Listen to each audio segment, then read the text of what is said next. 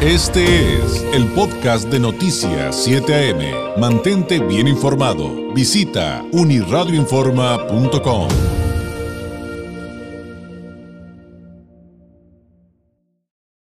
En Noticias 7 AM llegó el momento de leer entre líneas con el politólogo Francisco Ruiz.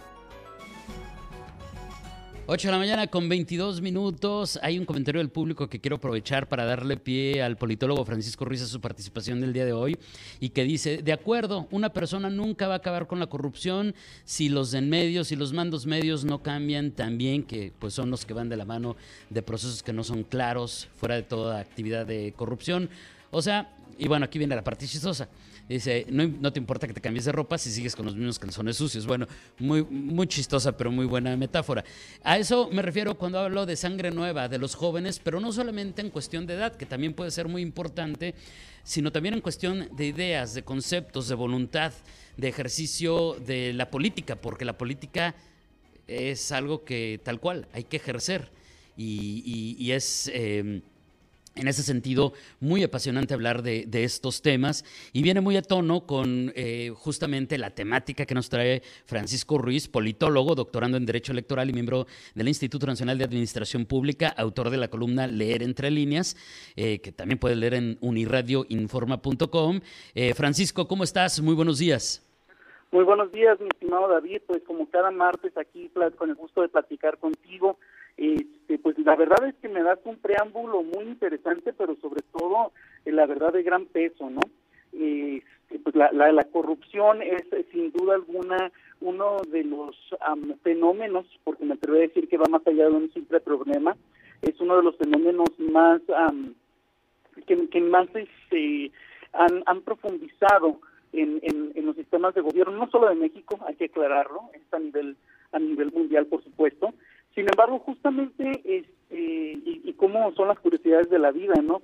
Eh, justamente ahorita en, la Ciudad de México se está llevando a cabo un congreso por parte del Instituto Nacional de Administración Pública y hace unos momentos escuchaba yo la, la inauguración y uno de los de los ponentes decía, miren, esto es muy sencillo.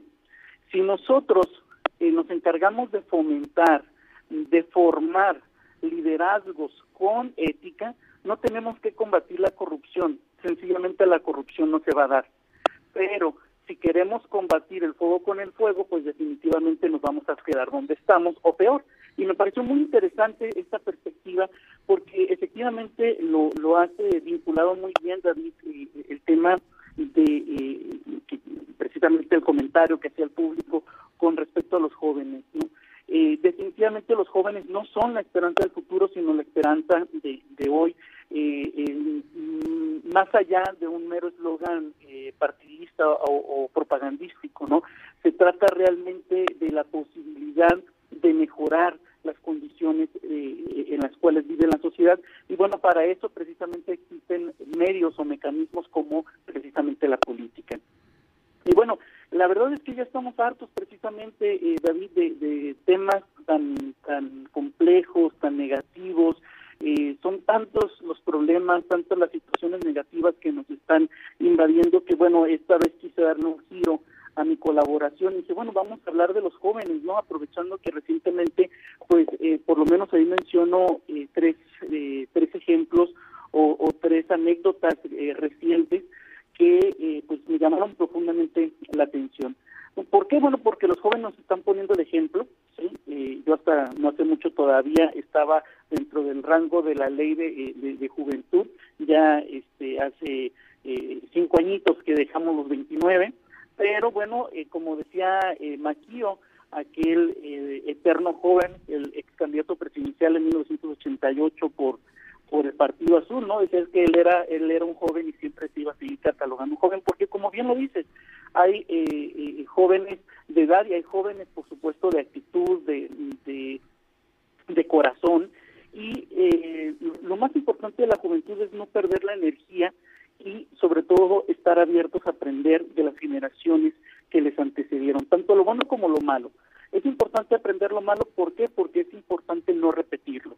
Entonces, la responsabilidad de la juventud es doble. Uno, la de actuar, la de, la de las acciones que están emprendiendo en, el presente y por supuesto segunda gran responsabilidad es aprovechar la experiencia de quienes les antecedieron. Insisto, aprender lo bueno y aprender lo malo, no para repetirlo, sino para evitarlo y, por supuesto, eh, buscar alternativas que mejoren las condiciones de vida de los ciudadanos. ¿no? Históricamente, los líderes mundiales que más han impactado en, la vida de, la humanidad han sido jóvenes, podríamos enlistar muchísimos, los más recordados eh, eran menores de 40 años y la realidad es que, insisto, eh, pues esta, esta parte del ímpetu, del candor, pues va provocando precisamente la oportunidad que muchas veces estamos buscando. La metáfora que te compartieron fue genial, eh, la verdad es que sí, este, sin duda alguna eh, dicen por ahí que el hábito no hace el monje y estoy completamente de acuerdo, ¿no?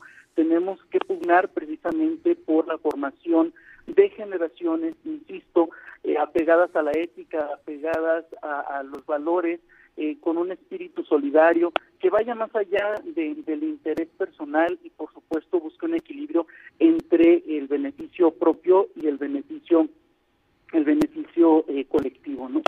Y hace un momento pues te mencionaba de tres ejemplos, eh, el, que poderosamente me llama la atención es precisamente de, un grupo de, jóvenes, eh, me parece que este, el, más joven tiene 19 años y eh, la menos joven tiene 30 años, más o menos en este rango están oscilando. Y bueno, ¿qué es lo importante? Que son baja californianos comprometidos con la sociedad, que decidieron eh, ir más allá, que decidieron eh, seguir este ánimo proactivo y bueno, fueron seleccionados como consejeros nacionales de la Red de Jóvenes Políticos de las Américas, un organismo que la verdad eh, pues no ha sido tan difundido, sin embargo, cuando me puse a, investigar me di cuenta de que es una organización reconocida por la Organización de los Estados Americanos, no es exclusiva de México, es a nivel internacional. Y el, propósito que persigue precisamente eh, este, este organismo es que los jóvenes tomen el liderazgo y contribuyan eh, en la formación de eh, y mejoramiento, por supuesto, de las políticas públicas. entonces, la verdad, enhorabuena por, por, por este, este gran logro. representan dignamente a Baja California y tengo entendido que a partir del próximo mes de enero estarán dando pues ya eh, se estarán dando las primeras actividades. Entonces, vaya, eh, decidí en esta ocasión dedicarlo precisamente a ello y hacer una mención eh, de, una propuesta que, pues la verdad me ha venido rondando en el pensamiento ya desde hace tiempo, que es precisamente una propuesta que yo hice a la Comisión de Asuntos eh, fronterizos y migratorios, que es la creación de la Secretaría de Atención al Migrante en Baja California, derivado de que somos una de, una de las entidades con mayor eh, recepción de migrantes, tanto nacionales como internacionales, y repatriados, por supuesto, y ya existen hasta este momento cuatro entidades en todo en todo el país que tienen una secretaría, que tiene un organismo especializado, capacitado y sobre todo de primer nivel que toma eh, con seriedad esta problemática.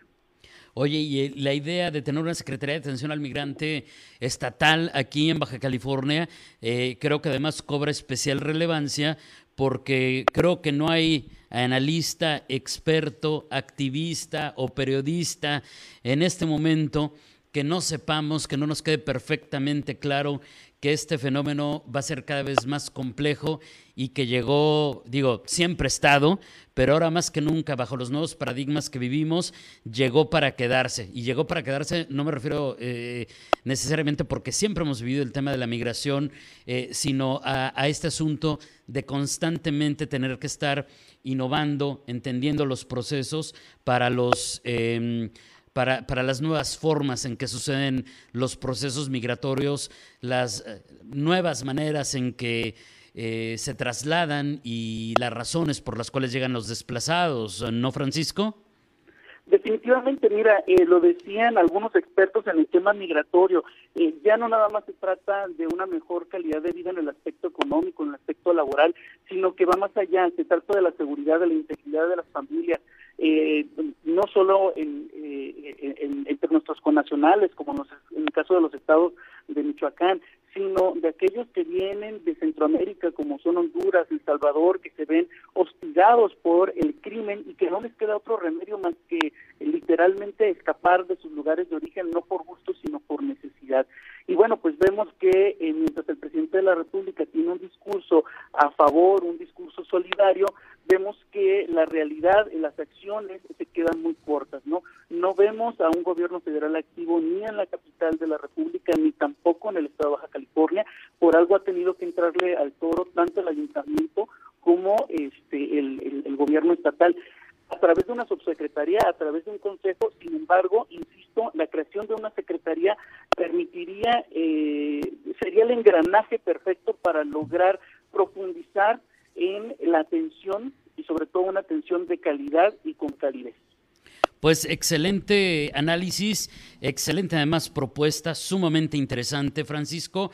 Estaremos pendientes de cómo ahora sí que se desdoblan estas ideas para beneficio de la ciudadanía, para mm, este contexto en el cual pues somos migrantes, seguiremos siendo migrantes y seguirán llegando migrantes. Un tema inherente, natural para Tijuana, para todo Baja California. Y, y bueno, también cerrar, Francisco, con este tema de eh, los jóvenes haciendo política en, en, un contexto en el que nos surgen esas nuevas ideas, esas ideas frescas. Y como bien ya explicaste, si llegas con voluntad política, con ganas de sacar adelante tu trabajo y a tu ciudadanía, a tu estado, a tu municipio y estás ocupado en trabajar y resolver, pues la corrupción inherentemente queda eliminada. Entonces creo que ese es uno de los grandes mensajes que también hoy, hoy nos quedamos, se nos quedan sobre la mesa. Francisco, muchísimas gracias, un abrazo y excelente martes.